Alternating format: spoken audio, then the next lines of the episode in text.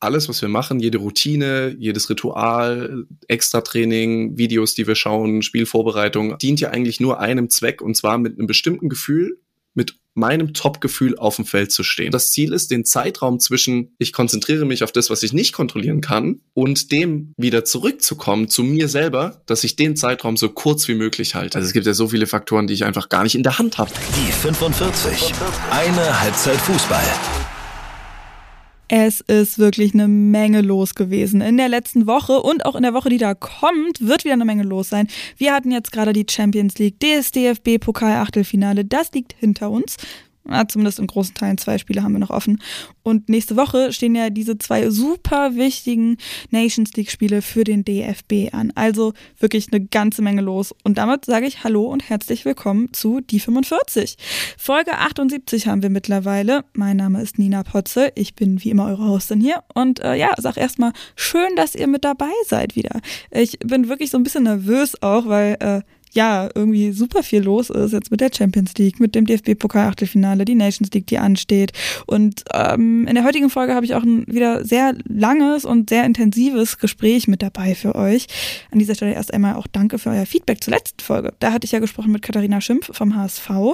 Ja, das war auch so ein eben so ein Blick neben den Platz eben sie ist Koordinatorin Frauenfußball und nicht, also nicht selber aktive Spielerin beim HSV ähm, im ersten Team, zumindest im ersten Team, ähm, aber eben auch keine Spielerin aus der ersten Liga. Das war ja zuletzt schon eher so die Regel, dass ich mit ähm, Spielerinnen aus der ersten Liga gesprochen habe.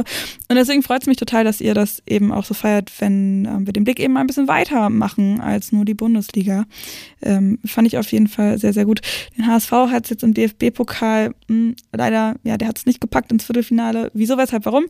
Das hört ihr später nach dem Gespräch mit Sven Schimmel. Und ähm, ja, an dieser Stelle schon mal der Hinweis, weiß, äh, ja, das ist ein sehr, sehr langes Gespräch, aber vielleicht ganz gut, denn nächste Woche wird es keine Folge die 45 geben. Ich gönne mir mal eine Woche Pause, bin ich ganz ehrlich.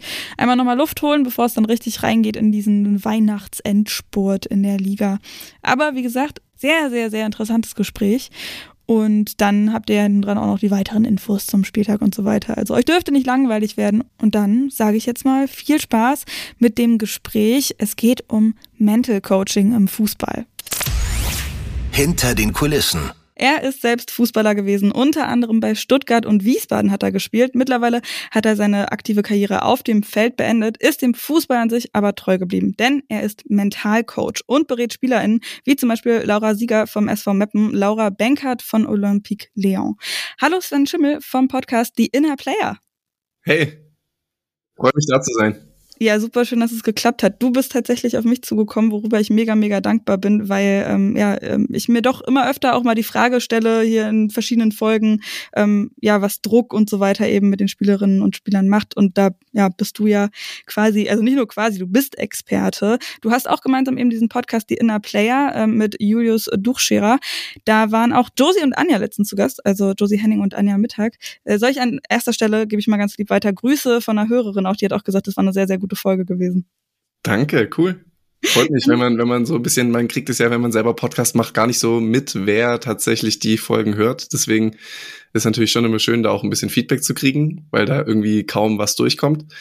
Ähm, ja, cool. Und auch zu dem, dass ich auf dich zugekommen bin, das ist schon auch so ein bisschen Teil der Mission, die, glaube ich, äh, wenn man jetzt Julius da noch inkludiert, äh, glaube ich, von uns auch ist, so das Thema, das mentale Thema, was ja gerade so, ich sag mal, im Kommen ist, aber doch noch nicht, ja, also doch noch nicht diese, ja, diese Anerkennung findet, die es eigentlich verdient hätte, ähm, dass wir da einfach Aufklärungsarbeit betreiben, einfach viele Spielerinnen, Spieler, egal Trainer, Trainerinnen, äh, da auch ein Stück weit aufklären, so dass irgendwann dieser mentale Bereich einfach eine Selbstverständlichkeit ist, so in dem normalen Trainingsalltag von Spielerinnen, Spielern, ähm, ja, egal von wem, es gibt ja sämtliche Bereiche im Profifußball oder im Fußball allgemein, wo das einfach ein, ein Riesenthema sein kann und eigentlich auch muss. Ja, auf jeden Fall. Ich wollte auch gerade sagen, sollte ja vermutlich auch, also nicht nur im Fußball, sondern auch ähm, im, ja. Leben insgesamt auf jeden Fall Absolut. ein wichtiger Aspekt. Ähm, du hast schon gesagt, eine Reichweite und eben aufmerksam machen, das macht ihr auch über Instagram, ne, über euren eigenen Podcast, aber auch über den Instagram-Account, ähm, bei dir selber auch mit äh, Reels und so weiter. Das ist auf jeden Fall äh, ganz, ganz cool. Äh, Sven Schimmel da auf jeden Fall vorbeischauen, da mit Unterstrich am Ende auch noch. Äh, verlinke ich auch alles in den Show Notes, also keine Sorge, keine Sorge. Ähm, wir legen erstmal los, wie immer mit der Schnellfragerunde, dachte ich jetzt auch hier bei dem Thema ganz lustig, vielleicht erstmal ähm, zum Anfang. Hast du einen Lieblingsverein? Gut, ich habe zehn Jahre beim VfB Stuttgart gespielt. Ähm, da fieber ich natürlich schon immer noch ein bisschen mit, weil ich einfach da meine ganze Jugend verbracht habe, aufgewachsen bin. Da hat man natürlich schon eine, eine Verbindung auch zu der Gegend, zu dem Verein. Ich freue mich auch immer, wenn ich, wenn ich mal wieder dort sein darf ähm, und ja, dort mit Spielern, Spielerinnen arbeiten darf. Also klar, schon der VfB Stuttgart, da komme ich gar nicht, komme ich gar nicht drum rum, da ist zu viel Emotionalität äh, noch mit dabei. Äh, hattest du ein Vorbild? Ja, ich hatte, äh, ist ganz witzig, weil wir jetzt kam ja die David Beckham Doku raus mhm. äh, vor ein paar Wochen, Monaten, ähm, und das war früher mein mein ganz großes großes Vorbild. So geil. Ich hatte tatsächlich auch mein Manchester United Trikot, weil ich auch äh, ja. so toll fand. Ja, ich, ähm, hatte, ich hatte auch die Biografie, wo er so viele, da waren so viele Fotos drin und es war wirklich so, dass ich mit, wie alt war ich da, mit 13, 14, äh, dann auch mit Bildern zum Friseur gegangen bin und gesagt habe, genau so möchte ich die Frisur haben. also, also so war das schon. Ja, nicht schlecht. Äh, hast du die Doku dann geguckt? Ja, ja, die Doku habe ich geschaut. Ja. Und wie fandst du die? Ja, war schon cool. Also das mal zu sehen, mir waren noch viele Sachen, mhm gar nicht so bewusst. Also man hat es so hier in Deutschland, finde ich, gar nicht so mitbekommen auch. Also klar, ich war da jetzt auch in einem Alter, wo ich das, wo ich mich dafür vielleicht auch noch gar nicht so interessiert habe, was so um den Fußball herum passiert, aber mhm.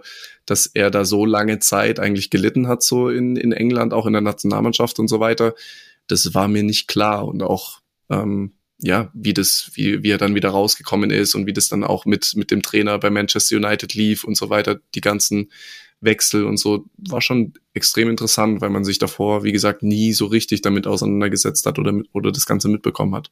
Ja, das ist dann sicher mit dem Blick, den du jetzt hast, eben als Mentalcoach auch nochmal ein anderer, ne?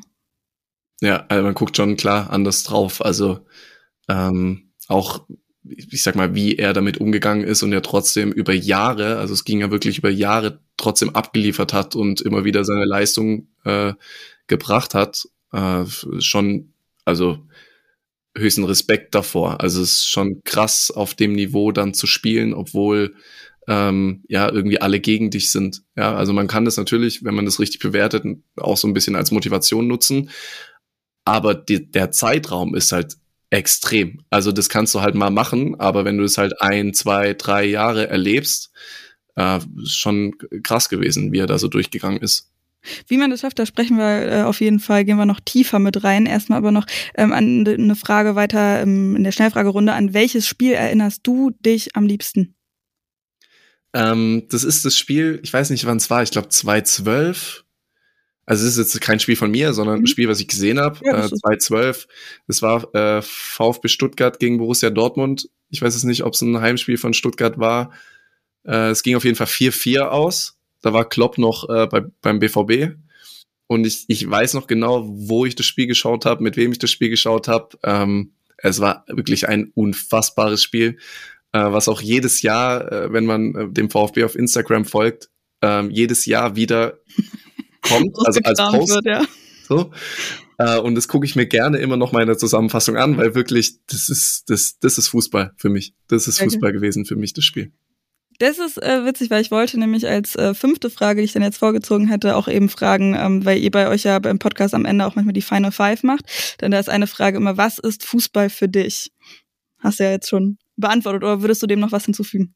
Ja, Fußball für mich, also ist Emotion. Also ich glaube, es gibt irgendwie in keinem Sport, also wenn man irgendwie selber Spieler war, ich habe das auch in den ganzen Jahren jetzt danach nicht mehr so erlebt. Ähm, ich glaube, was Fußball in einem auslöst, das kriegst du fast nirgends, also in, in keinem anderen Lebensbereich. Also so ist es bei mir ähm, sowohl positiv als auch negativ. Also ich glaube, du kriegst so viel negative Emotionen, also so, so krass negative Emotionen nicht, weil einfach Gewinnen und Verlieren so nah beieinander liegt.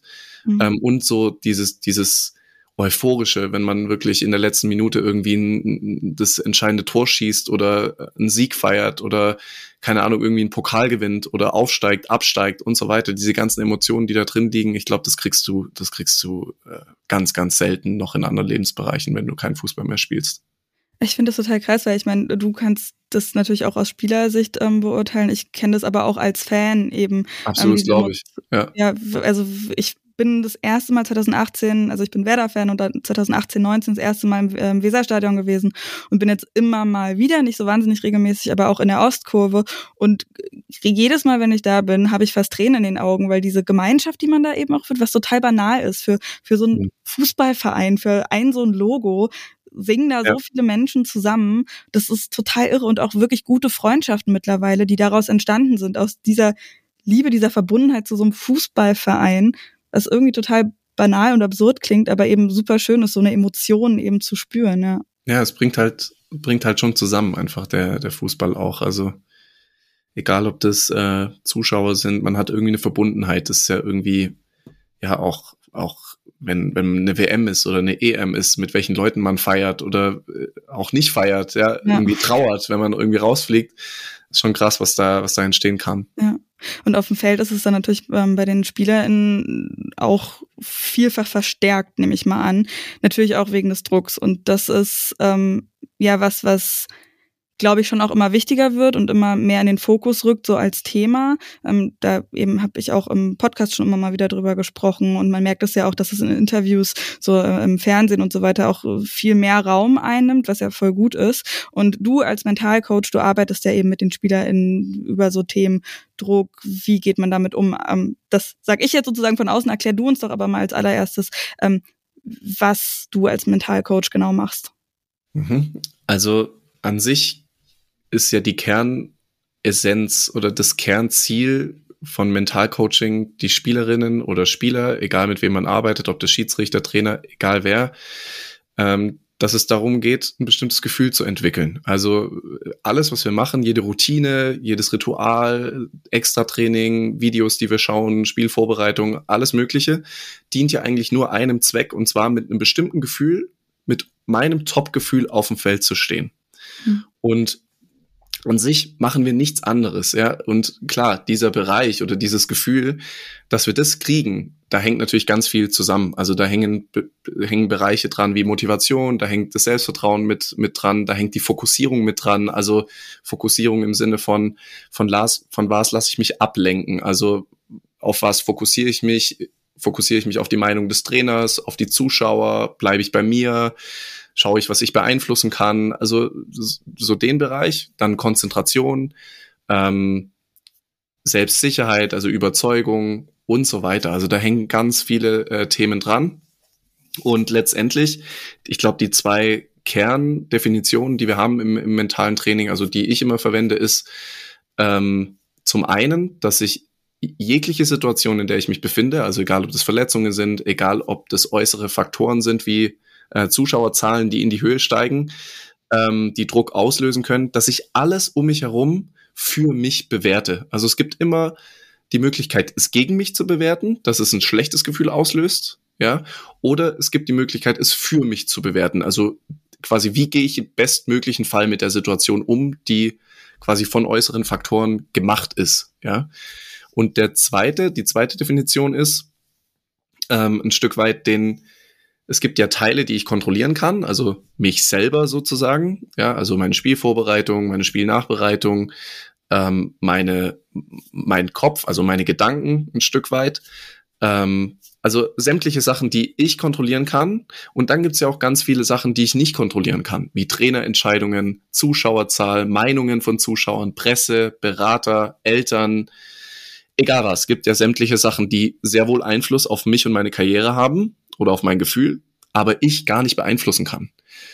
Trotzdem ist es ja so, dass wir als Spieler, Spielerin oder Trainer, egal wer, Energie auf diese Dinge oder in diese Dinge hineinstecken. Also wenn ich jetzt zum Beispiel eine Trainerentscheidung mal hernehme oder eine Entscheidung der Trainerin, ähm, dann ist es ja schon so, dass ich vielleicht unzufrieden bin oder ähm, ja, damit nicht so richtig klarkomme, mich darüber aufreg oder was auch immer. Und das ist ja Energie, die mir verloren geht. Ja, und es ist auch ganz normal, dass wir das machen. Das ist auch völlig okay. Nur mentale Stärke. Also wenn ich, wenn ich im Mentaltraining mit Spielern, Spielerinnen arbeite, dann ist es schon so, dass das Ziel ist, den Zeitraum zwischen ich konzentriere mich auf das, was ich nicht kontrollieren kann, ähm, und dem wieder zurückzukommen zu mir selber, dass ich den Zeitraum so kurz wie möglich halte.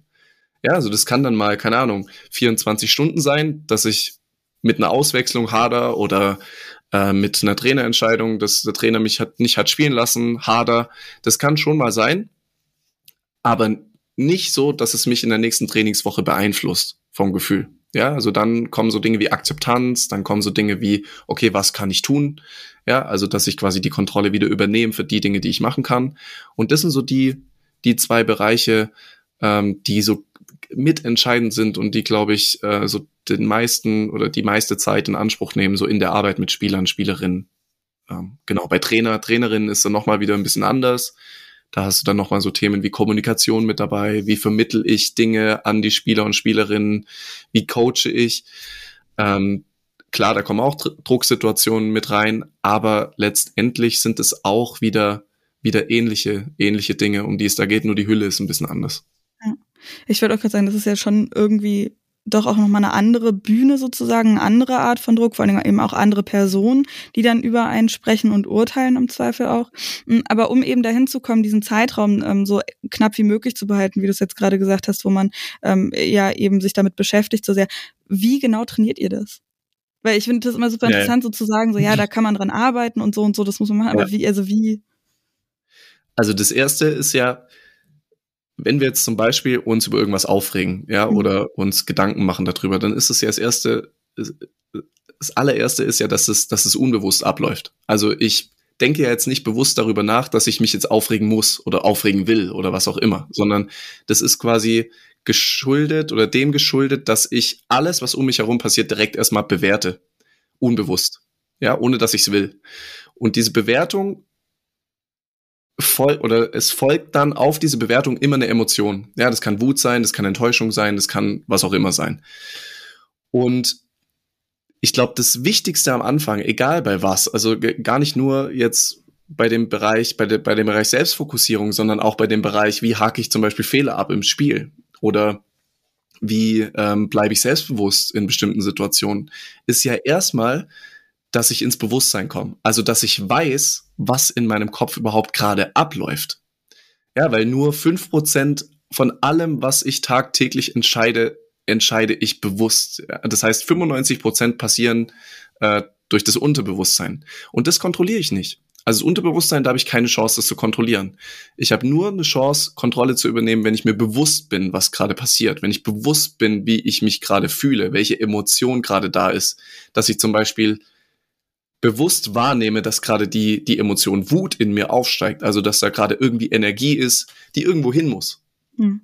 Ja, und das ist das Erste, was man machen muss. Und das ist ein Riesenschritt. Also ähm, da ist so viel Reflexionsarbeit notwendig, da ist so viel, auch am Anfang sehr viel, arbeite ich sehr viel mit visuellen Sachen, mit auditiven Sachen, also dass man zum Beispiel während des Trainings irgendeinen visuellen Reminder ums Handgelenk zum Beispiel hat oder am Schuh sich befestigt, je nachdem, wo man eben am meisten hinschaut oder am Torwarthandschuh, egal, äh, je nach Position, mhm. ähm, so dass ich immer mal wieder die Möglichkeit oder mir die Möglichkeit überhaupt erst schaffe, in meinen Kopf reinzukommen und mal zu gucken, hey, was ist gerade los? Ja, denke ich gerade über den Fehler nach? Bin ich gerade unzufrieden? Rege ich mich gerade auf? Und so weiter. Und das ist, das ist der wichtigste Schritt. Und dann kann ich überhaupt erst anfangen, Methoden zu nutzen. Okay. Und dann geht's so richtig tief rein in die Arbeit und so weiter. Ähm, was sind denn so die häufigsten Probleme, mit denen Spieler in, zu dir kommen, wo sie dann eben wirklich sagen, wenn es jetzt nicht so ein generelles Ding ist, von wegen, mhm. wir arbeiten da jetzt insgesamt an der mentalen Stärke, sondern so konkrete Probleme? Ähm, ja, also ich würde, ich würd, glaube ich, gar nicht von Problemen unbedingt mhm. sprechen. Also es wird ja häufig, das ist immer so ein bisschen schwierig. Ähm, man benutzt ja immer auch das Wort Mental Health zum Beispiel. Ich glaube, das ist auch ein, muss man separat, glaube ich, auch betrachten. Jetzt bei mir ist es zum Beispiel auch so, dass es Spieler und Spielerinnen mittlerweile gibt, die gar nicht unbedingt wegen dem Problem kommen, sondern mhm. dass es einfach ein Bereich ist, der noch nicht so besetzt ist, ja, von vielen Spielern und Spielerinnen und sie einfach sagen, hey, ich habe da eine Möglichkeit in dem Bereich vielleicht den Unterschied nochmal zu machen oder mich in dem Bereich weiterzuentwickeln, ähm, den ich vielleicht noch gar nicht kenne, ja, der vielleicht vom Verein noch gar nicht angeboten wird oder wir da vom Verein jetzt nicht die Möglichkeiten haben. Aber ich sag mal so, der mentale Bereich, der ist ja nicht erst seit heute wichtig. Also ich glaube, wenn jetzt Spieler, Spielerinnen in dem Bereich anfangen, dann wird mhm. ganz schnell klar, äh, dass das eigentlich ein Teil des normalen Trainingsalltags sein muss. So und es gibt Spieler und Spielerinnen, die kommen zu mir und sind eigentlich, da, da hast du irgendwie den Gedanken, äh, krass, wie selbstbewusst die sind. Also was, was machst du jetzt mit denen so erstmal? Äh, oder warum sind die hier? So, okay. ja, weil klar, als ich angefangen habe, Mentalcoach zu sein, das ist natürlich auch dem geschuldet, äh, wie ich war als Spieler. Mhm. Äh, dachte ich, ja, es geht wirklich um Probleme. Also so wie die Denkweise ja häufig immer noch ist, ja. Ich meine, merkt man ähm, ja auch in meiner Frage gerade so. Ja, aber ja, es ist, ist ja ganz normal. Also es ist ja immer noch so, dass, dass man aus einem Problem heraus irgendwie was, dass man ein Problem lösen will und deswegen eben den Schritt vielleicht geht. Wenn man jetzt über Potenziale spricht, vielleicht. Ich glaube, das ist so ein Begriff, den man, den man, glaube ich, ganz gut verwenden kann. Ähm, dann würde ich sagen, ist schon so das Thema Selbstvertrauen, Selbstbewusstsein ein großes Thema. Ähm, und das Thema Motivation. Also es gibt schon viele Spieler und Spielerinnen, die kommen, wenn sie nicht spielen. Okay. So, ja, also dann Trainerentscheidungen. Und da ist natürlich dann wirklich wieder das Thema mit der Selbstfokussierung ein Riesenbereich, an dem man arbeiten muss, weil, weißt du, das Ding ist ja, wir sind in einem Mannschaftssport. Und in einem Mannschaftssport gibt es mehr Nachfrage als Angebot. Bedeutet, wir haben elf Plätze in der Mannschaft, es gibt aber einen Kader von 24. Ja, es ist mehr Nachfrage da als Angebot und es ist sehr, sehr subjektiv, wie entschieden, entschieden wird. Also der Trainer, die Trainerin entscheidet am Ende, wer spielt. Ja, und es ist häufig, gerade auf dem Niveau Bundesliga, zweite Liga, ja, auch, auch in den anderen Ligen, ist ja der, der Unterschied zwischen den einzelnen Spielerinnen nicht so groß. Das heißt, es ist, es ist eine rein subjektive Entscheidung, die der Trainer trifft. Und das lernen wir ja. Also das, das ist ja, das ist ja gelernt. Also das, was der Trainer entscheidet, das ist Gesetz. Das, was der Trainer sagt, das ist Gesetz. Ja, und ähm, wir hinterfragen das ja nicht. Ja, unsere ganze Jugend, unsere ganze Kindheit spielen wir Fußball, so, und wir lernen ja nicht, dass wir uns auf uns fokussieren müssen oder dass wir das in irgendeiner Form beeinflussen, äh, nicht beeinflussen können. Und das muss man erstmal umlernen, weil wir immer noch denken, wenn wir gut trainieren, dann spielen wir das, das wird uns irgendwie beigebracht, ja, dann kannst du dich, das ist ja schon im Wording, so, dann kannst du dich zeigen, dann kannst du dich beweisen, dann kriegst du deine Chance. Das sind ja alles so Begriffe, die ja schon suggerieren, dass ich mich eigentlich nur mit dem Außen beschäftige. Ja, wenn ich was zeige, wenn ich was beweise, wenn ich was bestätige und so weiter, dann denke ich immer, dem zeige ich es jetzt oder der zeige ich es jetzt. Das entscheide ja aber nicht ich, ob ich es jetzt der Person gezeigt habe, sondern die Person entscheidet am Ende, ob sie ob ich's gezeigt habe. Ja. ja. Ist aber auch interessant, dass dann ja ganz oft so eine Sprüche eben gerade von TrainerInnen kommen. Genau, ja, ja, genau. Und das ist wirklich entscheidend, dass, und da habe ich manchmal Spieler und Spielerinnen, die kommen mit, keine Ahnung, 27, 28, sind schon eigentlich so, ja, ich will jetzt nicht sagen am Ende, aber eigentlich auf dem Höhepunkt ihrer Karriere. Und dann fängst du erst an, dich davon zu lösen, dich unabhängiger zu machen von dem, was um dich herum passiert. Also du musst es quasi richtig umlernen. Das, was du eigentlich vorher gedacht hast, dass du ja, wenn du gut trainierst, wenn du gut spielst, dann kriegst du irgendwann die Belohnung. Aber ich erlebe halt jeden, jede Woche erlebe ich das, dass es halt nicht so ist. Und ich habe es halt auch ähm, am eigenen Leib erfahren als Spieler. Und das ist ganz, ganz schwer zu verarbeiten, wenn du so denkst. Ja, dass du dann auch die Trainerentscheidungen dann richtig einordnen kannst, ähm, dann auch besser damit umgehen kannst, gelassener vielleicht auch ein Stück weit damit umgehen kannst. Ähm, und wie gesagt, es geht halt um Abhängigkeit oder Unabhängigkeit. Das ist ja, glaube ich, auch ein gutes Stichwort so fürs Leben generell, aber im Fußball eben mhm. noch viel krasser. Ähm, ich habe jetzt gerade noch, noch eine ja, Sache will ich sagen. Fall heraus. Ja, ja. Äh, weil das habe ich noch vergessen zu dem äh, Problemthema, also mhm. auch wie, wie man drüber spricht über den Bereich. Ähm, die ganzen Dinge, die mit denen die Spieler kommen oder die Spielerinnen auch zu mir kommen, mhm. das sind ja keine Probleme, sondern ich glaube, das sind alles Dinge, die jeder Mensch kennt. Also mal zu zweifeln in einer mhm. bestimmten Situation oder mal nicht so krass selbstbewusst zu sein oder vielleicht mal ein bisschen Motivationsschwierigkeiten zu haben in, in einer bestimmten Situation. Ja. Nur ist halt gerade äh, der Leistungssport natürlich auch ein Stück weit davon abhängig, ja, wie fühle ich mich und so weiter. Im, ich sag mal, in einem vielleicht ich nehme jetzt vielleicht mich auch mal mit rein, ja, in meinem normalen Job oder so, wenn ich jetzt mal nicht die krasse Motivation habe, okay, dann passiert mir erstmal nichts, ja. So, wenn jetzt aber ein Spieler über zwei, drei Wochen irgendwie die Motivation nicht findet, da kann natürlich schon die Leistung dann drunter leiden, ja, und die mhm. Leistung ist ja schon ein wichtiger Faktor am Ende. Ähm, deshalb ist es natürlich ein Bestandteil, wie gesagt, der zum Trainingsalltag dazugehören muss, aber ich würde nicht von Problemen sprechen, sondern einfach von von Dingen oder von Gedanken oder von Situationen, die jeder Mensch irgendwie kennt. Nur die mhm. Sportler arbeiten dran oder arbeiten damit, weil es eben um, ja, um Weiterentwicklung geht, um Potenzialentfaltung geht, um, um Leistung geht. Ja. Wie gesagt, ich habe jetzt wirklich so viele Fragen irgendwie daraus auch wieder im Kopf. Ich versuche die so ein bisschen zu sortieren, weil du jetzt schon auch ein paar Mal dich selber und deine Karriere angesprochen hast. Erzähl mhm. vielleicht wirklich erst einmal kurz eben, wo du her, wie dein Weg zum Mentalcoaching äh, gegangen ist. Ja, also ähm, ich habe ja vorhin schon gesagt, dass ich zehn Jahre beim mhm. VfB gespielt habe. Also ich bin mit zwölf Jahren damals äh, in Richtung Profiverein äh, gegangen.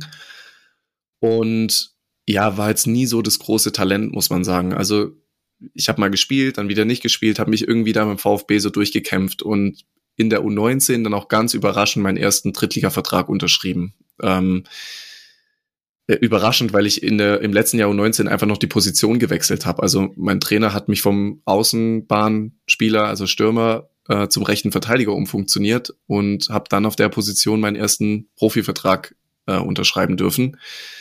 Äh, und wie gesagt, das war natürlich extrem überraschend, aber für mich so das Größte, was ich mir jemals hätte vorstellen können. Also es war immer mein Ziel, irgendwie bei dem Verein äh, zu bleiben und da Karriere zu machen. Äh, und das war natürlich schon cool. Also es ist wirklich ein Traum in Erfüllung gegangen, auch wenn es erstmal ein Vertrag für die zweite Mannschaft war. Ähm, ja, und dann habe ich da äh, gespielt, habe im ersten Jahr natürlich erstmal Schwierigkeiten gehabt, Fuß zu fassen, ähm, im ersten Profijahr. Aber dann äh, die Jahre danach, ich habe dann noch zwei Jahre äh, dort gespielt, äh, bin ich eigentlich Stammspieler geworden, habe dann auch einige Ausflüge zur Bundesligamannschaft gehabt, äh, Testspiele gemacht, Trainingslager und so weiter dabei gewesen aber irgendwie dann auch gemerkt, so irgendwie komme ich beim VfB nicht mehr so richtig weiter. Also so den nächsten Karriereschritt, das wird, glaube ich, nichts mehr. Mhm. Und habe dann, äh, habe mich dann entschieden, zum SVW in Wiesbaden zu gehen, weil die damals auch Aufstiegsfavorit in die zweite Liga waren und das für mich als junger Spieler eine gute Chance war, äh, da vielleicht so den nächsten Schritt zu machen über den Aufstieg vielleicht. Mhm. Und habe dann zwei Jahre dort gespielt, habe 62 Spiele gemacht in den zwei Jahren, also hatte dann äh, knapp über 100 Drittligaspiele in fünf Jahren ähm, und habe dann aber meine Karriere mit 23 beendet, obwohl dann Zweitliga-Angebote da waren, ne, Angebot zur Vertragsverlängerung da war und so weiter. Und bei mir war das wirklich so, dass sich das in der Jugend schon entwickelt hat, dass ich extreme Selbstzweifel entwickelt habe, ähm, auch so ganz, ganz krasse Ansprüche an mich selbst hatte, die ich überhaupt, wo ich gar keine Möglichkeit hatte, die zu erreichen, auch ein ganz, ganz schlechtes Fehler-Mindset. Also all die mhm. Dinge, von denen ich vorher gesprochen habe, waren eigentlich eigentlich gar nicht vorhanden. Und ähm, ja, kann, kann man jetzt auch sagen, es hat vielleicht auch bisschen was mit den Trainern zu tun, die man hatte, aber ich bin einfach nicht damit zurechtgekommen, ja, und konnte damit nicht umgehen damals, weil ich auch sehr sensibel war, mir sehr viele Gedanken gemacht habe über alles und jeden. Ähm, und ja, mir dann so ein tiefes Loch geschaufelt habe über die Jahre hinweg, wo ich dann irgendwann einfach nicht mehr rausgekommen bin. Und mhm. was ich dazu sagen muss, ist, damals gab es noch kein Instagram, es gab noch kein Facebook, es gab Sportpsychologie war ein Fremdwort. Also beim VfB mhm. oder auch in Wiesbaden, ich wurde nie damit konfrontiert. Äh, und deswegen gab es auch gar nicht die Frage oder habe ich mir auch gar nicht die Frage gestellt, ist es richtig oder falsch, so wie ich denke über mich, sondern es war einfach ich. So, es war mhm. ich und ich konnte damit nicht umgehen und der einzige Ausweg für mich war, das zu beenden. Okay. So. Und ja, danach habe ich noch Oberliga gespielt, ähm, um einfach so ein bisschen auf gutem Niveau noch Fußball zu spielen. Aber Profifußball war für mich erledigt. Ich wollte eigentlich auch nie wieder in den Profifußball zurück. Mhm. Das Kapitel war für mich komplett geschlossen. Ähm, und habe dann aber gemerkt in den Jahren danach, äh, auch während so, während ich die Dinge alle so aufgearbeitet habe, mich sehr viel mit Persönlichkeitsentwicklung und so weiter beschäftigt habe, äh, dass das ein Bereich ist, der einfach so wichtig ist.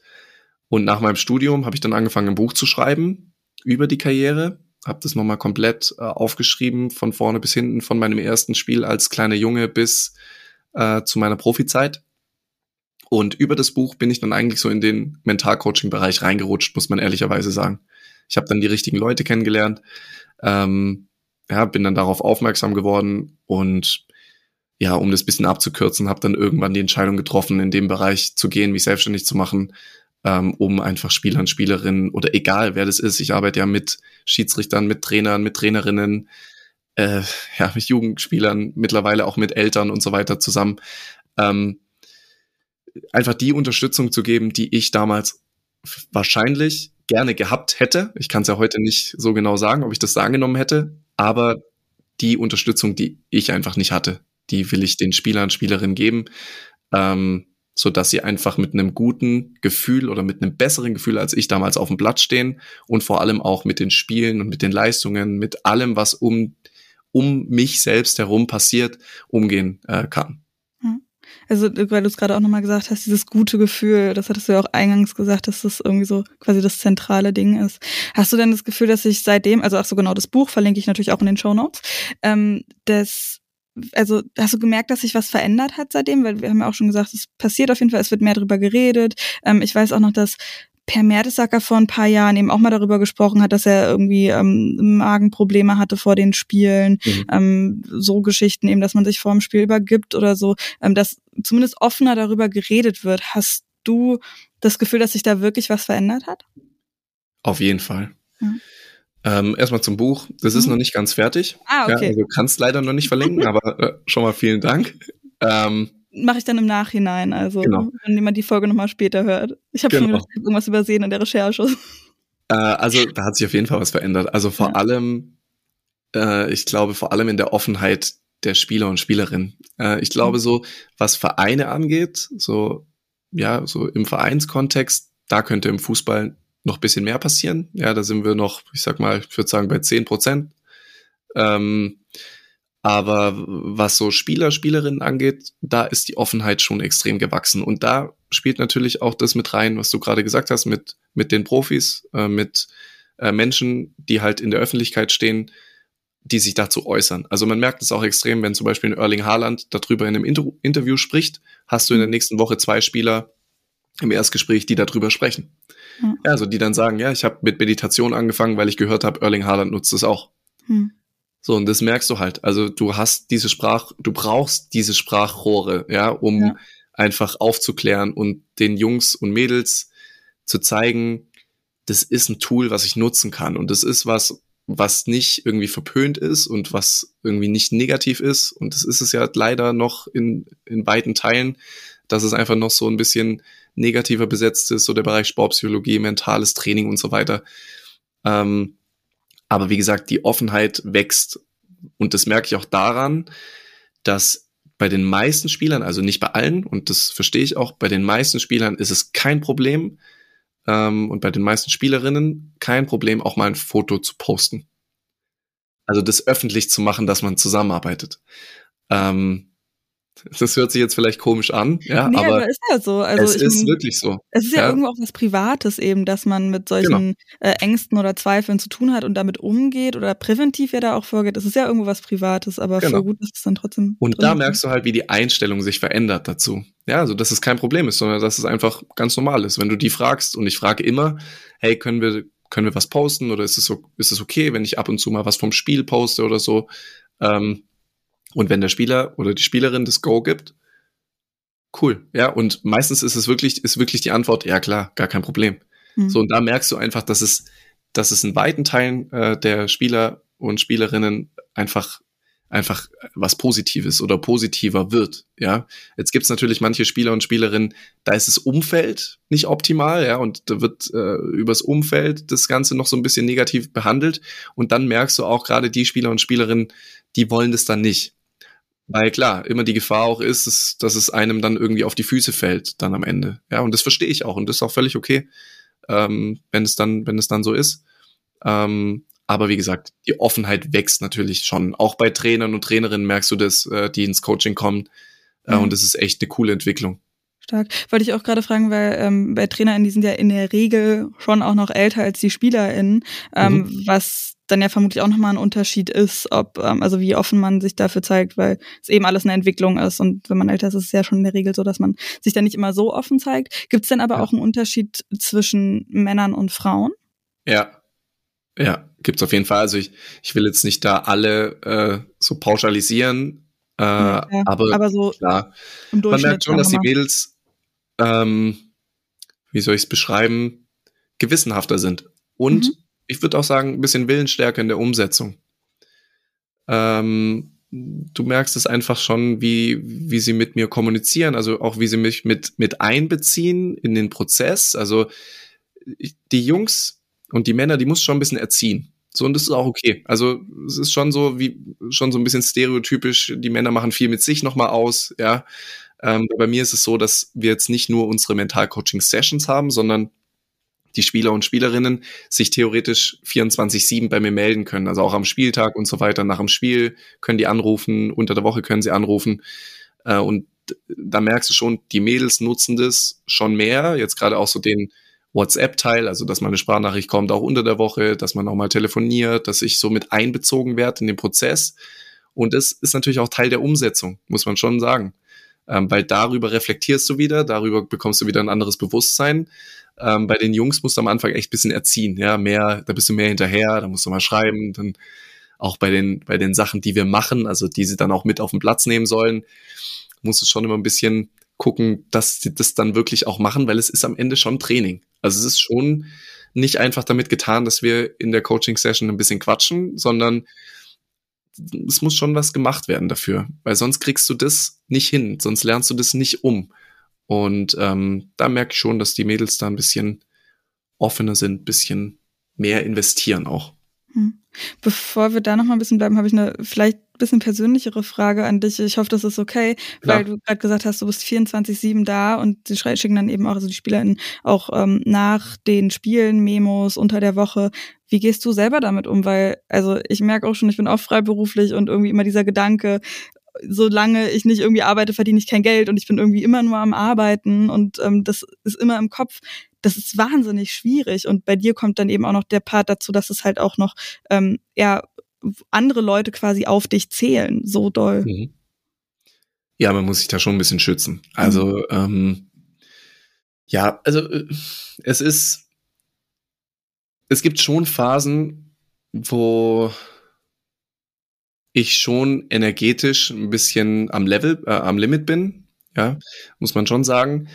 Aber dadurch, dass ich schon sehr nah dran bin an den Spielern, fühle ich natürlich auch mit. Also es ist ja nicht so, dass es jetzt, ähm, wie soll ich sagen, dass es jetzt irgendwie so, ich muss das jetzt machen, sondern eigentlich will ich es ja auch machen. Also ich will ja in dem, in dem Moment der Spielerin äh, helfen, ja. Und ich glaube, es wäre schlimmer für mich, wenn ich nicht helfen würde in dem Moment.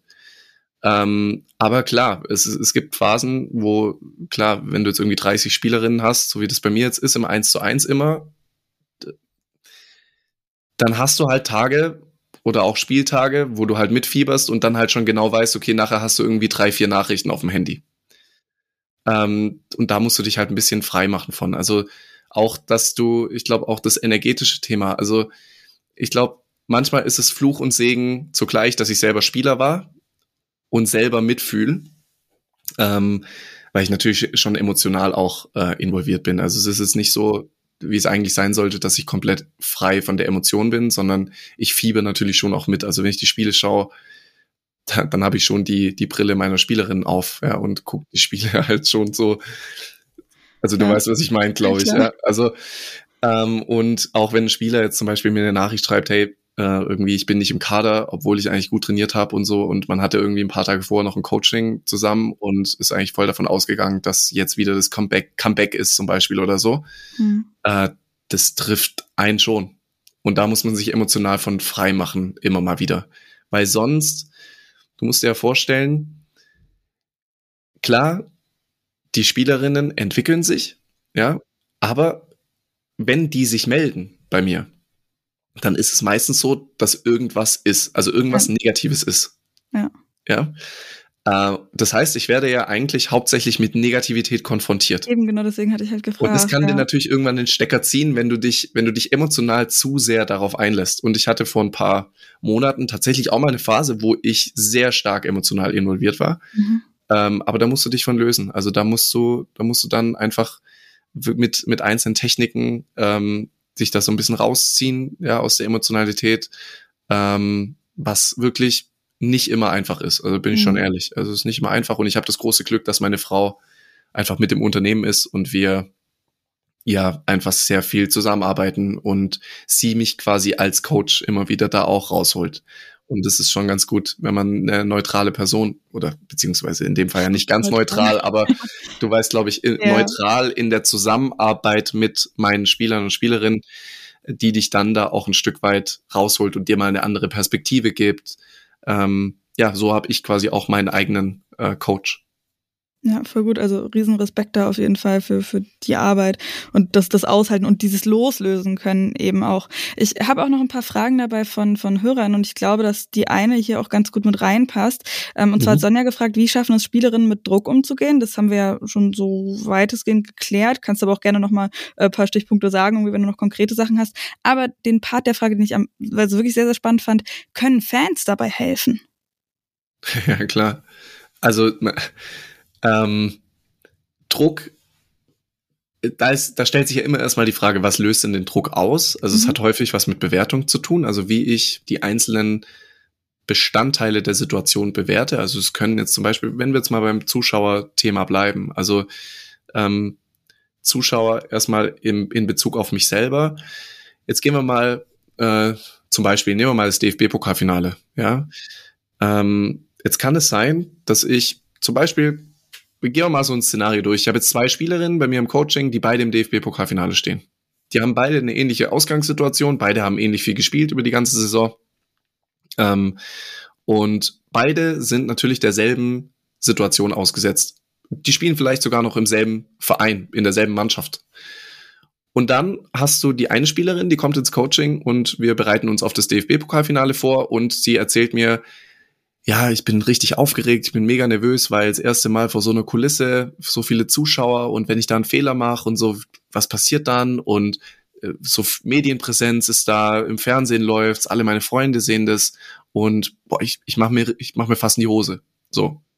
Also sie bewertet quasi die ganze Situation gegen sich. Also ja, also sie, eher eher eine Bedrohung für sie das Spiel. So, paar Tage später kommt die andere Spielerin ins Coaching und ähm, erzählt mir oder äh, erzählt über das DFB-Pokalfinale und sagt, oh geil, endlich mal vor so einer Kulisse zu spielen. Das war meine ganze Kindheit, habe ich davon geträumt. Ja, richtig geil, Stadion ist voll, mega, also richtig geiles Spiel. Das wird sogar im Fernsehen übertragen. Meine Eltern können das gucken. Irgendwie, also sie bewertet quasi alles für sich und die Situation ist komplett die gleiche. So, mit welchem Gefühl geht die erste Spielerin ins Spiel und mit welchem Gefühl geht die zweite Spielerin ins Spiel?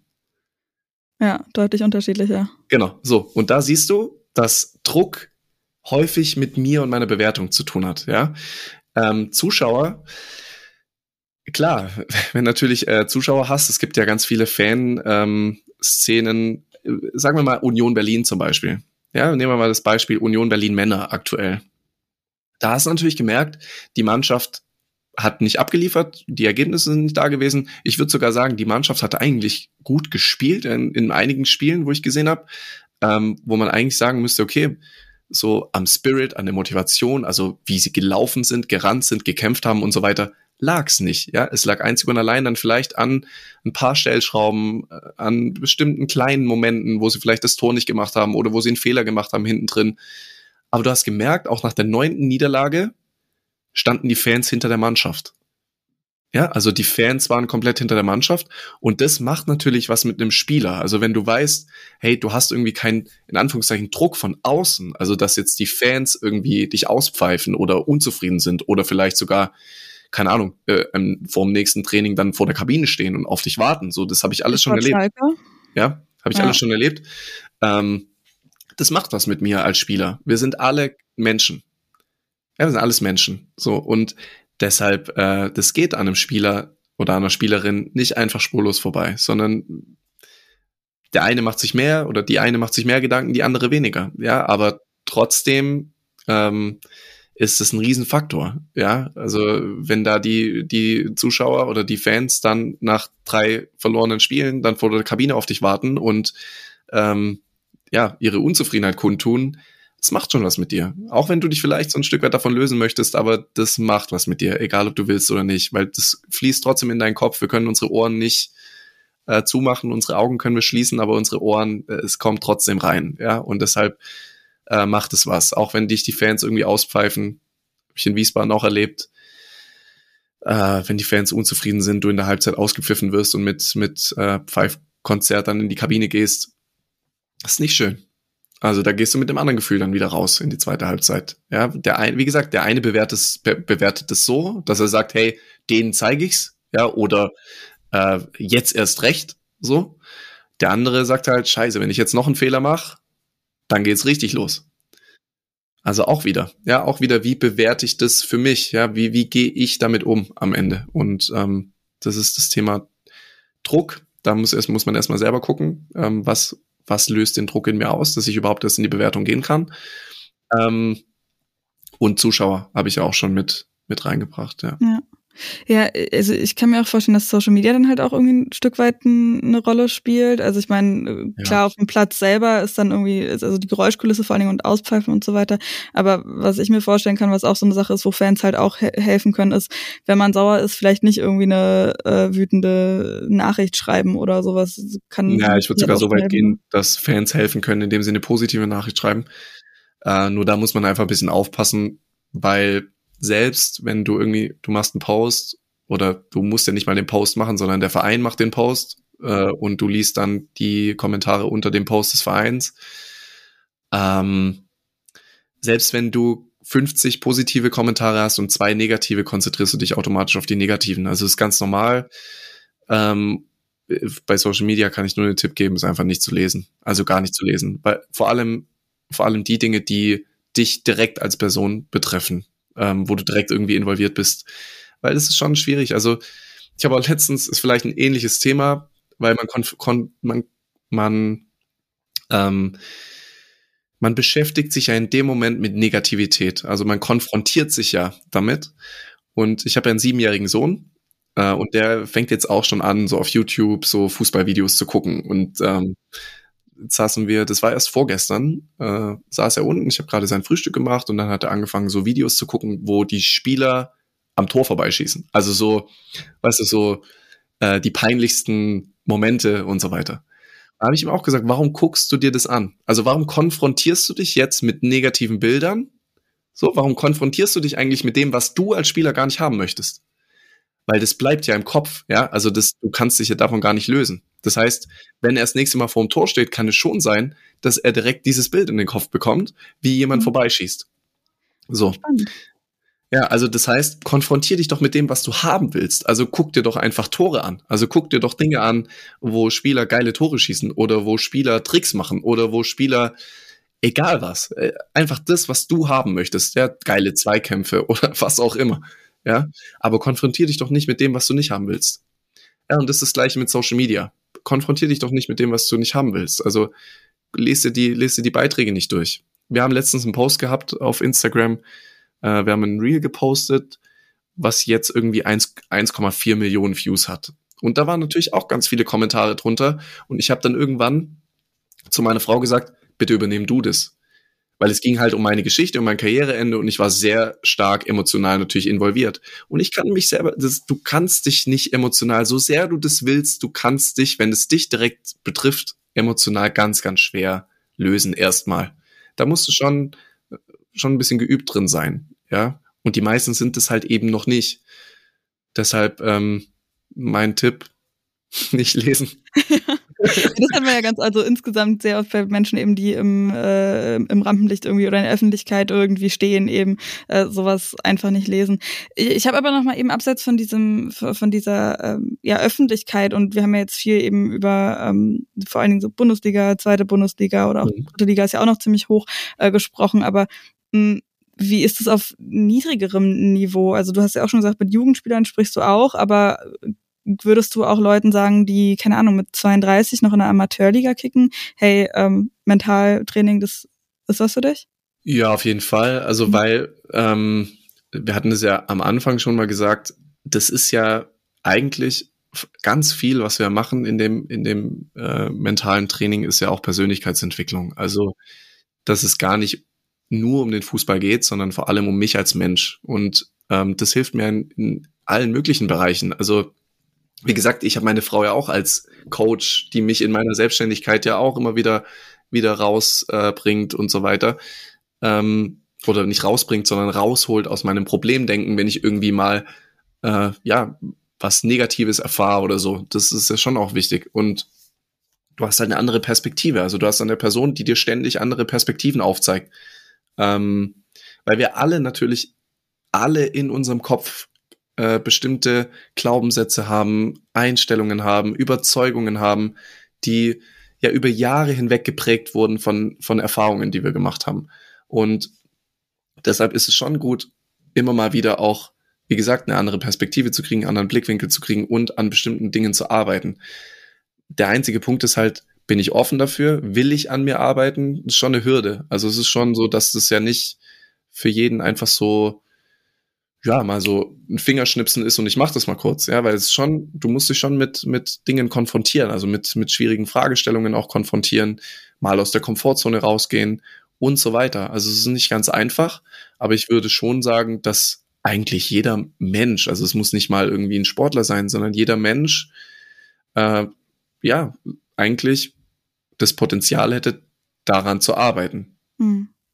Und dann also, sei es ja, würde ich schon sagen. Weil, schau mal, ich habe ich hab jetzt vor, vor vier Jahren bin ich, bin ich, ähm, nee, vor fünf Jahren schon, habe ich aufgehört, auch selber ähm, in der Oberliga zu spielen und bin dann Trainer geworden. Und ich habe äh, in der unteren Liga Trainer gemacht. Und man muss ja schon sagen, selbst wenn du jetzt irgendwie, okay, wenn du jetzt irgendwie Kreisliga C oder so trainierst, dann würde ich sagen, okay, die machen das ja wirklich nur, um sich zu treffen wahrscheinlich. Aber wenn du jetzt so Bezirksliga oder sowas trainierst, so wie das bei mir jetzt der Fall war, das sind schon Jungs, wo du sagst, wo ins Training kommen und äh, die schon das Maximale auch da rausholen wollen. Und wir haben dann in der Corona-Zeit auch mentales Training gemacht und die waren alle mega offen dafür. Also, und das hat denen auch alle, allen was gebracht. Also es ist ja nicht so, dass die frei von so Themen sind wie Selbstbewusstsein oder Motivation oder, oder was auch immer, sondern halt auf dem Level ist, sind die Nuancen zwischen den einzelnen Spielern ja auch nicht so groß. Ja, also die sind auch, werden auch mit Trainerentscheidungen konfrontiert, mit Unzufriedenheit konfrontiert, mit Niederlagen konfrontiert. Die wollen ja trotzdem, wenn sie das irgendwie machen, wollen sie es trotzdem, wollen sie trotzdem in dem Bereich, in dem sie sind, das Maximale rausholen. Was halt das einzige Thema ist, ist halt, investiere ich dann Geld dafür? Ja, da muss ich natürlich schon dann sehen, was bringt mir das, wo bringt mir das dann was und ist es das dann wert? Ja, das muss man schon sehen. Ja, und die Vereine im Zweifel auch. Äh, Verletzungen sind ja dann auch nochmal ein riesengroßes Thema. Ich glaube, wenn wir da ja. jetzt auch nochmal drüber reden würden, das würde vermutlich den zeitlichen Rahmen total sprengen. Aber da muss ich auch äh, sehr an meinen Bruder denken. Also, by the way, wegen Zeit sagst du auf jeden Fall Bescheid, wenn wir. Ja, also, alles gut. Ich habe Zeit. ähm, wenn, also ich muss jetzt auch gerade so ein niedrigerer Fußball uns an meinen Bruder denken, der spielt in Österreich. Ich weiß gar nicht, welche Liga das ist, aber eben auch so amateurmäßig. Mhm. Ähm, und der hat total mit Verletzungen zu kämpfen und das war für den auch mega, mega schwierig irgendwie, ähm, da jetzt gerade durch das letzte Jahr irgendwie zu kommen, weil der halt, ähm, also mit Gehirnerschütterungen, hat er mal ein Spiel gemacht, dann war er wieder verletzt und so. Und ja, wenn es halt sowas ist, worüber man sich so stark definiert und dann ist es egal, nehme ich mal an, ne, ob es Fußball ist oder ähm, oder irgendwas anderes in einem Leben, wo man sich so doll darüber definiert und wenn das dann halt irgendwie wegfällt oder man das nicht mehr machen kann, ist halt schwierig, ja. Ja, klar, absolut.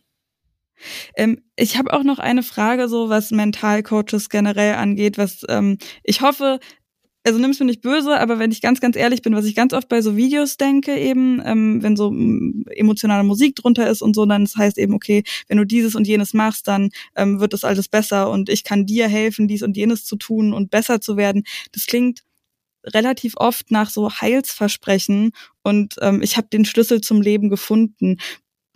Bist du mit solchen Sachen auch schon konfrontiert worden, irgendwie mit solchen Vorwürfen oder so? Und wenn ja, wie gehst du dann damit um? Mm. Mit Vorwürfen müsste ich mal überlegen.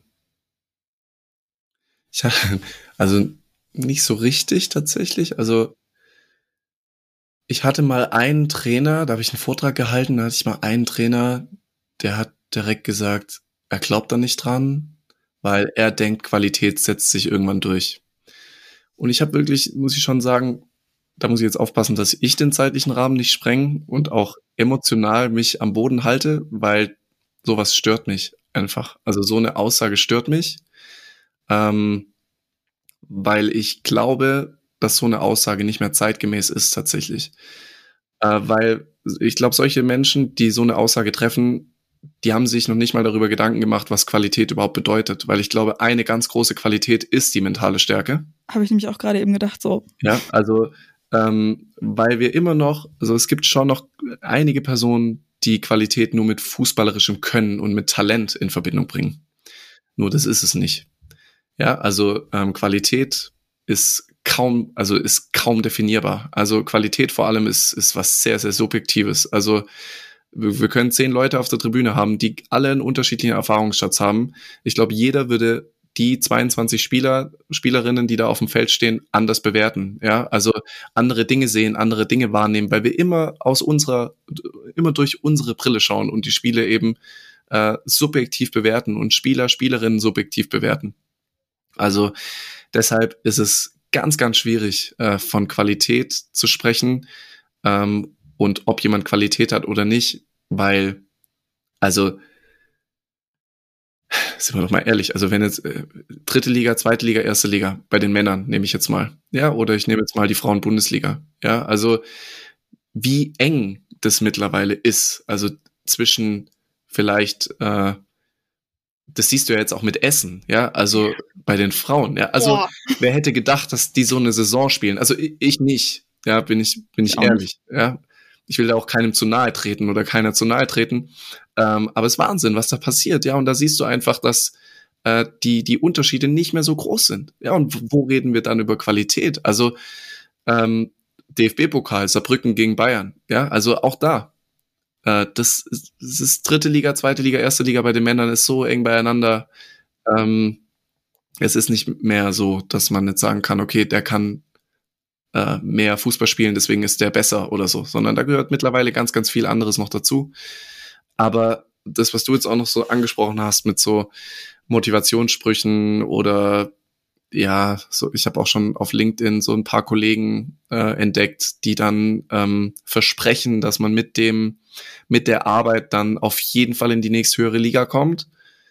Ah, Finde ich schon schwierig. Ja, also sowas zu versprechen. Und da, da, das nervt mich schon, weil das einfach ein schlechtes Bild, einfach, ja, du, das rückt einfach die Arbeit, die wir machen, in ein ganz, ganz schlechtes Bild, weil es einfach nicht funktioniert. Also du, ist meine Meinung. Also du kannst in dem Bereich arbeiten, in dem ich tätig bin. Ja, du kannst als Spieler, Spielerin dafür, dich dafür entscheiden, ähm, ja, in den Bereich zu investieren und daran zu arbeiten. Ist aber nicht eine Garantie, dass ich äh, ja, dass ich, ich sag mal, automatisch besser spiele. Ja, also klar, das ist das Ziel am Ende. Aber wir wissen alle, glaube ich, dass viel, viel mehr dazugehört. Also es ist dann am Ende einfach eine Kombination aus ganz vielen Sachen. Schlaf, Ernährung, Trainingsinhalt, ähm, Mannschaft, Gefühl, mentales Training, Athletiktraining, Extratraining. Ja, also es ist einfach eine Kombination aus ganz, ganz vielen Faktoren und Mentaltraining ist halt ein Faktor davon. Ist ein Bereich, ist ein Kompetenzfeld, wenn man so will, in dem ich quasi arbeite und mich entwickle. Und äh, deshalb finde ich es ganz, ganz schwierig, äh, das irgendwelche Versprechungen zu geben, ja, dass man dann automatisch Stammspieler wird oder automatisch in die nächste höhere Liga kommt oder was auch immer. Es geht einzig und allein ums Gefühl ist meine Meinung. Es geht einzig und allein daran, dass man daran arbeitet, dass man als Spielerin mit dem bestmöglichen Gefühl auf dem Platz steht. Egal wie die Situation ist, egal gegen wen ich spiele, egal wie meine Ausgangslage ist, ob ich Stammspielerin bin, ob ich keine Stammspielerin bin. Es geht immer um mein Gefühl. Und das ist das Einzige, was ich versprechen kann. Das ist das Ziel und daran arbeiten wir, dass man in jeglicher Situation die Möglichkeit hat, dieses Gefühl zu entwickeln. Ja, nicht mehr und nicht weniger. Und alles andere, also es gibt ja so viele Faktoren, die ich einfach gar nicht in der Hand habe. Ja. ja. Auch wieder so, Kontrolle, was du ja auch schon gesagt hattest. Genau. Ne? Was sind Sachen, ja. die ich kontrollieren kann und was nicht. Ja, also ich glaube nicht an Zufälle, aber ich glaube an ein gewisses Maß an Glück, was man auch haben muss. Manchmal, dass man einfach eine Möglichkeit kriegt, Spielzeit bekommt, ja, und einfach vielleicht auch mal einen Trainer hat, der über Fehler hinwegsieht oder über irgendwas hinwegsieht oder einfach auf mich steht oder ja, im Sinne von Fußball, von meinen fußballerischen Fähigkeiten, ähm, dass ich die Möglichkeit habe, ja, auch, auch umzusetzen, ja, in die Umsetzung zu kommen. Ja, ich will gar nicht, ich will gar nicht davon sprechen, dass man sich zeigen muss, sondern dass man in die Umsetzung kommt, dass man die Spielzeit, die man kriegt, was das Höchste ist, was du kriegen kannst, dass du das füllen kannst mit dem, was du hast. Und das, das brauchst du halt erstmal. Und wenn du es nicht kriegst, ist halt, das ist halt dann schwierig. Dann, ja. Und das hast ja, du deswegen, in der Hand, ja. Deswegen, ja, bin ich da immer so ein bisschen, ja, negativ gestimmt, wenn ich sowas lesen muss, aber es ist halt immer noch leider so, dass, dass, dass, dass es solche Menschen gibt, aber ich hoffe, dass ähm, ja die Spielerinnen, die sich dann jemanden suchen in dem Bereich, dann auch das so ein bisschen differenzieren können und äh, dass dann solche Coaches, so hart es klingt, äh, dann irgendwann aussterben. Äh, eine Sache vielleicht noch. Natürlich, also nicht, dass man mich falsch versteht. Natürlich freue ich mich oder tue ich alles dafür, dass die Spielerin ihr Ziel erreicht. Ja, natürlich. Das ist, das ist keine Frage. Nur versprechen kann ich es halt nicht. Ja, ja, Weil da eben so viel noch mit rein zählt. Die Macht habe ich gar nicht. Ja, also das, ich finde das auch immer super schwierig, deswegen meinte ich das halt und deswegen habe ich diese Frage eben auch gestellt, ja. weil, also wie gesagt, das ist auch, ich also bin ja sonst nicht eingeladen, sage ich mal, wenn ich nicht auch ja. denken würde, dass das ein wichtiges Thema ist, das irgendwie ja. angegangen werden muss. Aber manchmal ähm, jetzt eben nicht nur im, im, auf dem Fußball betrachtet oder wie auch immer, sondern generell, was auch teilweise mhm. wirklich ähm, die Gesundheit mit wirklich, also okay, wie soll ich jetzt sagen, nicht psychische, sondern mit physischen Krankheiten zum Beispiel auch, gibt's ja auch Heilsversprechungen und so weiter. Und das funktioniert ja selten, einfach irgendwas vom Himmel zu versprechen. Ähm, von daher wollte ich das halt auch irgendwie ähm, mhm. nochmal mit reinbringen, mit ansprechen, weil ich das schon auch manchmal ähm, auffällig finde eben. Ja, ja, also, absolut. Äh, eine Frage tatsächlich, die auch noch auf dem Zettel steht, aber die ich irgendwie nicht wusste, wie ich die mit reinpacken soll. Vielleicht mhm. packe ich die irgendwo anders mit rein. Aber die ich noch, weil ich fand die ganz witzig.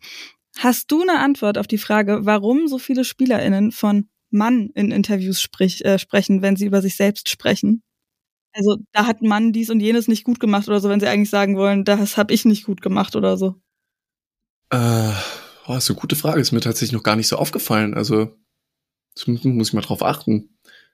Ähm, ja, also es gibt schon so Möglichkeiten oder so das nutze nutze ich schon auch manchmal so in, in äh, meiner Arbeit. Ich weiß nicht, ob das jetzt bei den Spielerinnen so bewusst genutzt wird, aber äh, dass man quasi so ein bisschen trennt. Also, dass man sich von der Leistung trennt. Also Leistung und Persönlichkeit das ist immer ganz gut, wenn man das äh, trennt. Und ich hatte mal ganz cooles Interview mit Daniel Didavi, äh, der vielen wahrscheinlich gar kein Begriff mehr sein wird, aber ähm, der hatte damals gesagt, als ich ihn gefragt habe, hey, wie gehst du mit der Kritik um, die gerade so auf dich einprasselt beim, beim VfB? Dann hat er gesagt, du weißt du, wenn mich jemand auf der Straße anspricht, irgendwelche Fans oder wenn der Kommentator schlecht über mich redet oder die Presse oder was auch immer, dann reden die immer über den Didavi, also über den Namen, der auf meinem Trikot steht. So, und die bewerten nur den Fußballer beziehungsweise meine Leistung. Zu Hause, wenn ich zu Hause bin, bei meinen Freunden, bei meinen Eltern und so weiter, da bin ich einfach nur Daniel.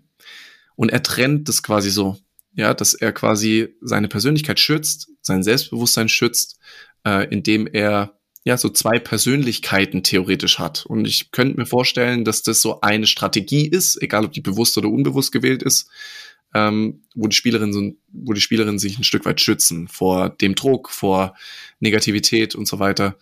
Ähm, was ich eigentlich ganz gut finde. Ja. Aber so man muss da mal drauf achten. Also mir ist das noch gar nicht aufgefallen. Ja, hast du also jemanden ganz bestimmten im Kopf, wo du, wo du letztens ein Interview gehört hast, oder? Nee, also das hat wirklich irgendwie eine, eine, eine Hörerin äh, ah, okay. Gabi, Krass. die hat äh, mhm. das geschrieben und dann habe ich auch so gesagt, so, ja, also ich weiß, dass manche das machen, aber ich hätte jetzt auch niemanden so konkret im Kopf. Ich weiß, ich kannte mal einen Typen, der hat das auch so, also der ist nicht Sportler gewesen oder so, aber der hat das so mhm halt ja. im normalen Umgang miteinander hat er das auch manchmal gemacht. Ja, okay. Ähm, und aber beim Fußball, ja, also ich, mir fällt es schon manchmal so denke ich mir so, okay, das war jetzt gerade irgendwie eine weirde Formulierung vielleicht einfach. Mhm. Aber dann, als ich die Frage gelesen hatte, habe ich auch gedacht, naja, das hängt vielleicht auch so mit so einer Trennung dann zusammen. Ja. Also, Ja, könnte schon sein. Also wie gesagt, manche machen das bewusst, manche unbewusst. ja. Ja. Gut. Äh, Sven, dann würde ich mal äh, langsam sagen, weil, äh, ja, mit Blick auf die Uhr, ähm, wirklich ganz, ganz lieben Dank für deine Zeit. Ich finde das, ähm, finde das super, super toll. Wenn ihr ähm, noch mehr hören wollt über, du- ihr habt wirklich ganz viele Themen auch, ähm, Stichwort Führungsspielerin, wie werde ich Führung- Führungsspieler, Führungsspielerin, wie definiert man Erfolg, ähm, was auch den Umgang mit Verletzungen angeht. Ähm, das ja ähm, erfordert einen eigenen Podcast und den äh, hast du ja gemeinsam mit Ja. Julius. Äh, The Inner Player verlinke ich auf jeden Fall noch drunter. Und ähm, ja, Cool. also wenn dir noch was auf dem Herzen liegt, äh, hau das sehr, sehr gerne raus. Nee, also wenn, äh, also wenn jemand Fragen hat, äh, einfach auch über Instagram gerne schreiben ähm, oder eine Mail schreiben oder so. Ähm, wir beantworten alles, was kommt ähm, und gucken, wie wir helfen können. Äh, gerne auch mal auf die Website gehen, mal gucken, vielleicht, wir haben auch ein Gruppencoaching-Programm, wo wir ähm, Spielerinnen und Spieler zusammenbringen, wo ich als Coach mit dabei bin äh, und wo, wo wir wöchentliche Calls haben, wo die Spieler und Spielerinnen sich gegenseitig austauschen und, unter und unterstützen. Ähm, einfach mal ein bisschen gucken. Vielleicht äh, hat ja jemand Lust bekommen, sich mal mit dem Bereich so ein bisschen auseinanderzusetzen, vielleicht ein bisschen mehr zu machen. Ähm, ob das jetzt mit mir ist, direkt als Coach oder einfach von äh, durch unseren Content, den wir auf Instagram zum Beispiel machen, da kann man auch schon ganz viel mitnehmen. Ähm, schaut einfach mal vorbei. Auf jeden Fall. Und dann, äh, wie gesagt, ganz, ganz lieben Dank dir, Sven, äh, für deine Zeit, für Gerne. deine Antworten und ähm, ja, Hat Spaß gemacht. Cool. Sehr schön, danke dir. Mega, mega gut auf jeden Fall. Ich, ähm, wie gesagt, habe mich vorher schon total gefreut auf dieses Gespräch und das jetzt eben ähm, ja gemacht zu haben, finde ich richtig toll und ähm, hoffe, dass ihr da vielleicht auch eben was mitnehmen könnt. Ähm, hören ja auch einige zu, die vielleicht selber spielen, die dann auch sagen, hey, da will ich mich mal irgendwie mehr noch mit auseinandersetzen, sei es eben mit einem mentalen Coach oder Bücher lesen, ähm, dann bald eben auch Svens Buch kaufen und danach lesen. Ähm, ist auf jeden Fall ein super wichtiges Thema. Eben nicht nur im Sport, aber auch da und da eben auf eine andere Art und Weise, glaube ich, auch nochmal als eben ähm, so, wenn man nicht Sportlerin ist. Ähm, ja, finde ich auf jeden Fall gut, dass wir da mehr drüber reden und ähm, dass äh, ich jetzt auch hier die Möglichkeit hatte, mit Sven da eben drüber zu sprechen. Also ja, äh, checkt auf jeden Fall mal die Instagram-Kanäle ab, checkt seinen Podcast, die Inner Player ab. Ähm, ist auf jeden Fall eine richtig gute Sache, da mehr Aufmerksamkeit eben auf ähm, die mentale Stärke auch zu richten. Das war der Spieltag. Im DFB-Pokal. Das Achtelfinale hatten wir jetzt am Wochenende am Start. Zumindest sechs von acht Spielen. Zwei sind ja noch offen. Kickers Offenbach. Das war unbeabsichtigt, ohne Witz. Kickers Offenbach gegen Bayern, die spielen am 21. Januar und am 22. Januar haben wir dann noch Eintracht Frankfurt gegen den SC Freiburg, ähm, weil eben Frankfurt und Bayern in der Champions League spielen. Und das haben sie unter der Woche auch getan. Aber äh, weil es irgendwie näher dran ist und weil äh, ich da auch ehrlich gesagt ein bisschen mehr involviert war, sprechen wir mal erstmal über den DFB-Pokal. Da hat sich tatsächlich, ja, keine große Überraschung eingestellt. Also es hat immer das höherklassige Team gewonnen, beziehungsweise eben das Team, das in der gleichen Liga höher steht. Ähm, Wir haben zum Beispiel Hoffenheim, die 3 zu 0 gegen Leipzig gewonnen haben, Duisburg, die 2 zu 0 gegen Mainz gewonnen haben, auch mal wieder ein äh, Erfolgserlebnis einstreichen konnten. Das muss man ja so sagen bei Duisburg, die da in der Liga ähm, ja ganz unten in der Tabelle stehen. Äh, Leverkusen hat 4 zu 0 gegen den Hamburger gewonnen. Äh, Das ist natürlich bitter. Erste Liga ist ja so die Messlatte, an der sich der HSV messen will. Vielleicht ist Leverkusen da eben noch so ein bisschen eine zu große Nummer. Die sind ja auch ziemlich ambitioniert, wollen auch in die Champions League ähm, perspektivisch und auch diese Saison zumindest in die Top 4 ähm, mit reingreifen. Äh, das sind auf jeden Fall keine großen Überraschungen gewesen. Mm, Was mich dann schon so ein bisschen überrascht hat tatsächlich, ist dieses wilde Spiel mm, in Essen, ähm, die SGS Essen gegen Köln. 4 zu 3. In den ersten 23 Minuten hat es schon drei Tore gegeben. Also total verrückt. Und dann hat äh, bis kurz vor Schluss noch 3 zu 3 gestanden. Hat also wirklich nach äh, Verlängerung ausgesehen. Aber acht Minuten vor Schluss hat Beke Sterner dann noch den Siegtreffer für die SGS Essen gemacht. Also da auch geht's auf jeden Fall mit dem Höhenflug weiter für Essen. Wolfsburg hat 5 zu 0 gegen Werder gewonnen. Auch eine ziemlich klare Geschichte. Das, äh, ja, war sehr bitter mit anzugucken aus Werder Sicht, die ja in der Liga eigentlich so ziemlich stabil spielen, aber Wolfsburg ist einfach wirklich eine Nummer zu groß. Alex Popp, die ist wieder mit dabei gewesen. Die ist ja zwei Wochen vorher verletzt ausgewechselt worden gegen Freiburg. Ähm, in denen auch, ich glaube, das waren auch die ersten 23 Minuten oder sowas, ähm, nachdem sie dann ausgewechselt worden ist. Gegen Duisburg war sie zwar im Kader, allerdings ohne Einsatz und jetzt hat sie eben ähm, ja, wieder gespielt gegen Werder. Und was halt total krass ist, ich meine, das sagen wir ja jedes Mal und bei jedem Spiel von Wolfsburg im DFB-Pokal, bei jedem Sieg, bei jedem Weiterkommen, die haben so eine krasse Serie am Laufen. Das ist jetzt einfach der 47. DFB-Pokalsieg in Folge gewesen. Also Pokalspielsieg, nicht Pokalsieg im Ganzen. Ich weiß gar nicht, ob es den DFB-Pokal schon so lange gibt. 47 Jahre? Mit Sicherheit nicht, oder? Ha. Anyway, 47 Pokalspiele haben sie jedenfalls in Serie gewonnen. Und was das eben mit sich bringt, sind eben zahlreiche Pokalsiege dann tatsächlich ähm, auch auf der Liste. Drei fehlen noch, also drei Spielsiege, nicht Pokalsiege, sondern Pokalspielsiege. Ich hoffe, ihr wisst, was ich meine. Die fehlen noch, dann haben sie die 50 geknackt. Und das könnte, wenn ich jetzt nicht richtig, wenn ich jetzt nicht komplett falsch liege, wenn der 48. Sieg im Achtelfinale, der 49. im Halbfinale und der 50. mit dem Finale. Damn. Das wäre schon krass. Das wäre schon richtig krass. Dann wird es aber, glaube ich, mal eine richtig fette Fete geben. Glaubt ihr denn, das müsst ihr mir mal schreiben, bei Instagram die45-podcast oder bei Spotify in dieses Fragetool da mit reinschreiben. Ähm, glaubt ihr, irgendjemand kann dem VfL Wolfsburg das strittig machen? Und wenn ja, wer? Das wäre wirklich mal die Frage. Weil Pokal ist ja auch immer noch mal eine andere Sache als Liga und so. Hm? Verratet mir das gerne. Und dann gibt es noch ein Spiel, über das ich ein bisschen mehr sagen will, weil auch kann und weil es wirklich sehr, sehr aufregend für mich persönlich auch war. Und zwar FC Viktoria Berlin gegen Karl Zeiss Jena. 1 zu 3 ist es ausgegangen, also Jena hat 3 zu 1 gewonnen, aber ähm, das war wirklich ein so tolles Spiel. Und kleiner Disclaimer hier, wie immer, wenn ich über Viktoria rede, ich bin da die Stadionsprecherin, deswegen eben kann ich da auch mehr zu sagen ähm, als bei den anderen Spielen, weil ich da eben auch vor Ort gewesen bin, weil es eben in Berlin im Stadion Lichterfelde gewesen ist. Und das war wirklich oh, ich kriege gerade auch schon wieder so ein richtig fettes Grinsen ins Gesicht, weil das so einen Spaß gemacht hat. A, halt den Spielerinnen auf dem Platz zuzuschauen, weil die da wirklich, also Victoria so eine krasse Leistung abgeliefert haben. Die erste Halbzeit haben die Jena wirklich dominiert. Und auch 1 zu 0 geführt, durch ein total cooles Tor irgendwie noch reingewuselt, ähm, im Liegen nochmal cool umgedreht und reingekickt, äh, den Ball von Nina Ehrgötz, ähm, ja, früher Spielerin ja gewesen bei Turbine Potsdam. Ähm, und das war, also dieses Tor, als es gefallen ist, das war so irre, was da im Stadion abgegangen ist. Also das war auch richtig gut voll. Tausend, mehr als tausend Leute waren da. Das ist völlig in Ekstase ausgebrochen. Also absoluter Gänsehautmoment. Ähm, auch danach noch haben die wirklich super, super gut gespielt, aber dann hat sich eben gerade in der zweiten Hälfte eben die Qualität des Zweitligateams von Jena eben dann ähm, doch auch gezeigt, also was so Zweikämpfe anging und ähm, die Power auch ehrlich gesagt, so dann hinten raus noch. Ähm, das war schon, ja, dann in der zweiten Halbzeit schon noch verdient, dass sie gewonnen haben. Ziemlich ärgerlich allerdings, weil der Ausgleich in der ersten Hälfte noch ein abgefälschter Schuss gewesen ist, eben abgefälscht von einer Viktoria-Spielerin. Ich weiß gar nicht mehr, wer genau das gewesen ist. Das war super ärgerlich und ähm, auch das 1 zu 2 ganz kurz vorm Halbzeitpfiff. Ähm, ich weiß wirklich nicht, was gewesen wäre, wenn es da mit 1 zu 0 für Viktoria in die Halbzeitpause gegangen wäre. Aber Respekt auch an Jena, ähm, da eben dann nochmal das Spiel zu drehen und äh, Glückwunsch auf jeden Fall zum Weiterkommen. Und ähm, nach so einem Spielen denke ich mir halt echt immer, ey, ah, also A, ich muss selber viel, viel öfter in die Stadien und B, wir sollten alle viel, viel öfter in die Stadien, weil das macht schon echt richtig, richtig Bock.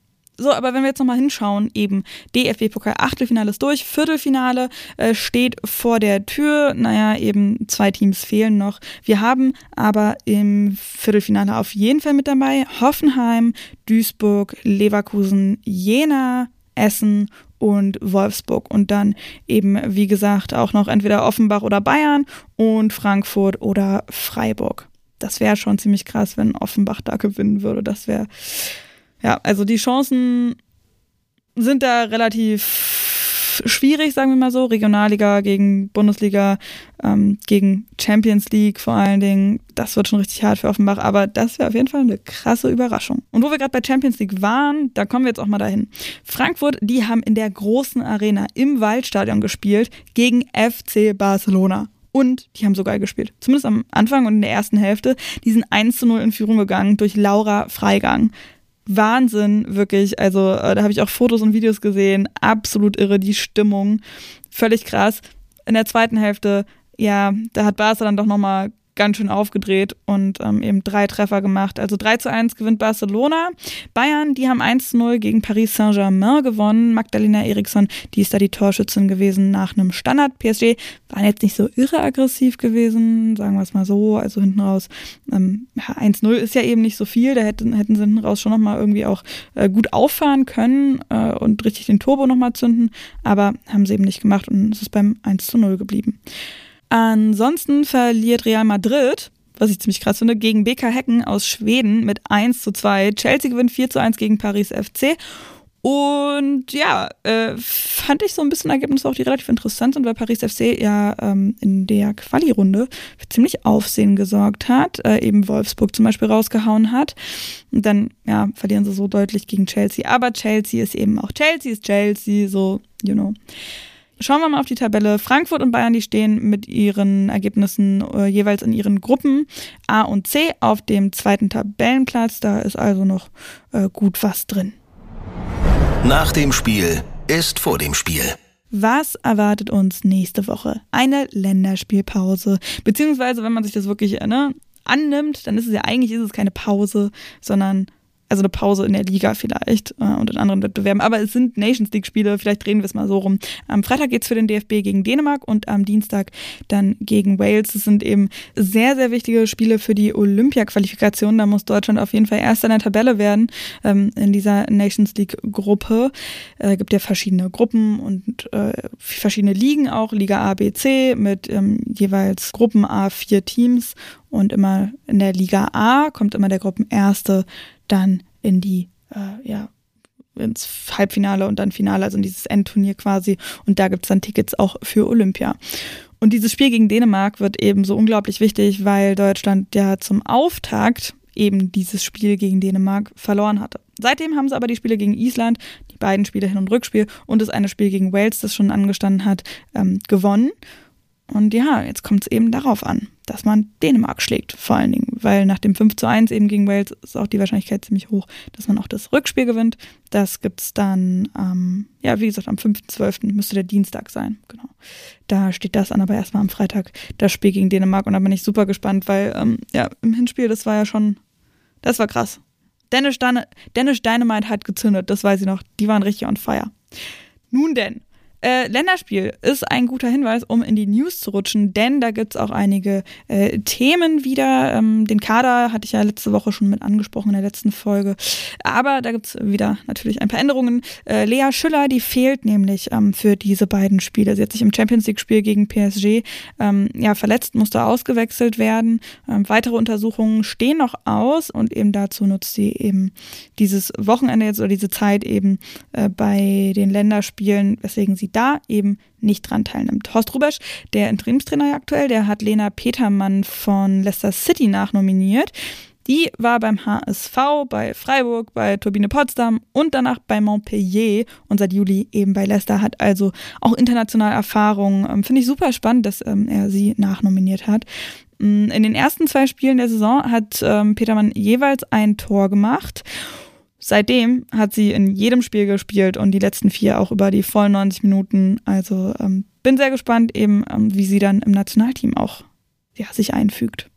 Südafrika zieht die Bewerbung für die Weltmeisterschaft 2027 zurück. Bis zum 8. Dezember müssen die Bewerbungen ja eingereicht sein. Am 17. Mai 2024 wird entschieden, welches Land oder welche Länder die WM austragen. Gibt ja auch einige, die sich da zusammen bewerben. Südafrika, ja, die hatten sich ja eigentlich beworben, will sich jetzt aber wohl auf einen möglichen Zuschlag für 2031 konzentrieren und da eben die Kraft voll reinstecken. Sind jetzt also ähm, nur noch Brasilien und USA, Mexiko. USA und Mexiko, die ähm, sich eben zusammen bewerben äh, im Rennen und eben auch Deutschland, Belgien und die Niederlande, die sich zu dritt bewerben.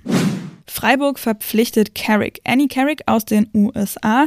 Da ist sie auch U23-Nationalspielerin, wird ab der Rückrunde spielberechtigt sein. Sie ist Mittelfeldspielerin, 20 Jahre alt, kommt ähm, ja eben aus den USA vom College-Team der Santa Clara University. Ähm, interessante Spielerin. Ich bin auch da gespannt, wie sie sich in das Feld einfügen wird bei Freiburg, eben dann ähm, ja, ab der Rückrunde spielberechtigt. So, und das war's dann so weit, so gut. Wie immer hier noch ein paar Hinweise. Hört auf jeden Fall in Svens Podcast die Inner Player rein. Super spannend, wirklich. Wie gesagt, Josie und Anja waren da auch zuletzt zu Gast. Tabea Kemme war auch schon mal da. Ähm, sehr spannende Gespräche, ähm, wo man auch sehr viel selber mitnehmen kann. Egal, ob man Sportlerin ist oder Sportler ist oder Trainerin oder eben gar nichts mit der ganzen Sache zu tun hat, kann man, glaube ich, ähm, immer irgendwie was mitnehmen.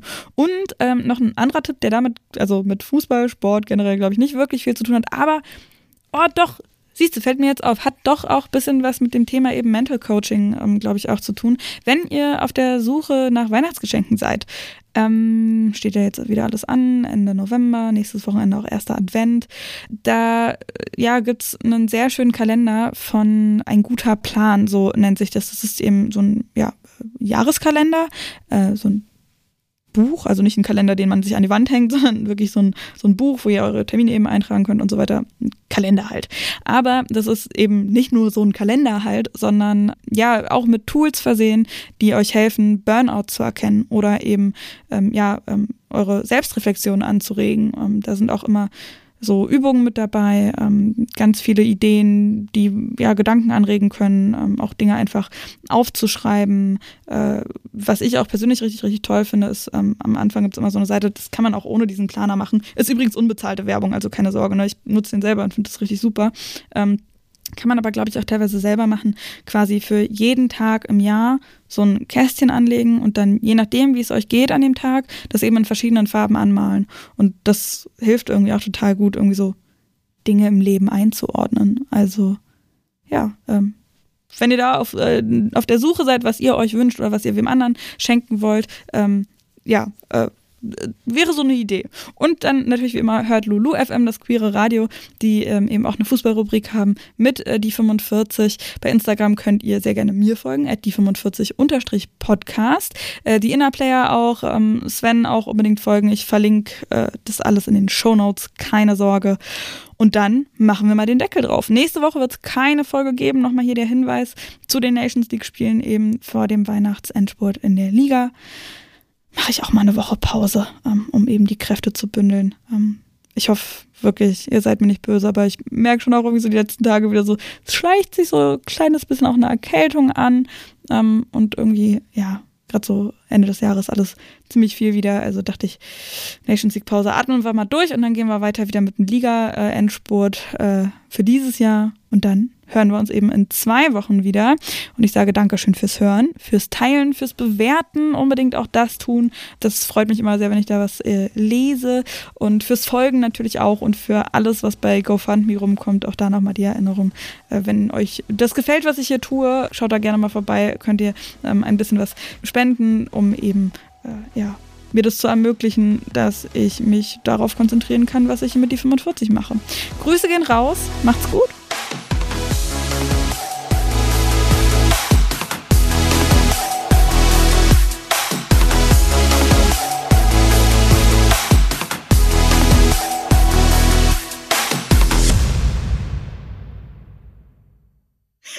Nehmen die ganze Zeit schon auf, weil ich schon gedacht habe, okay, jetzt drücke ich auf Record. Sehr gut. Ja. Danke dir dafür. Sehr gerne nicht.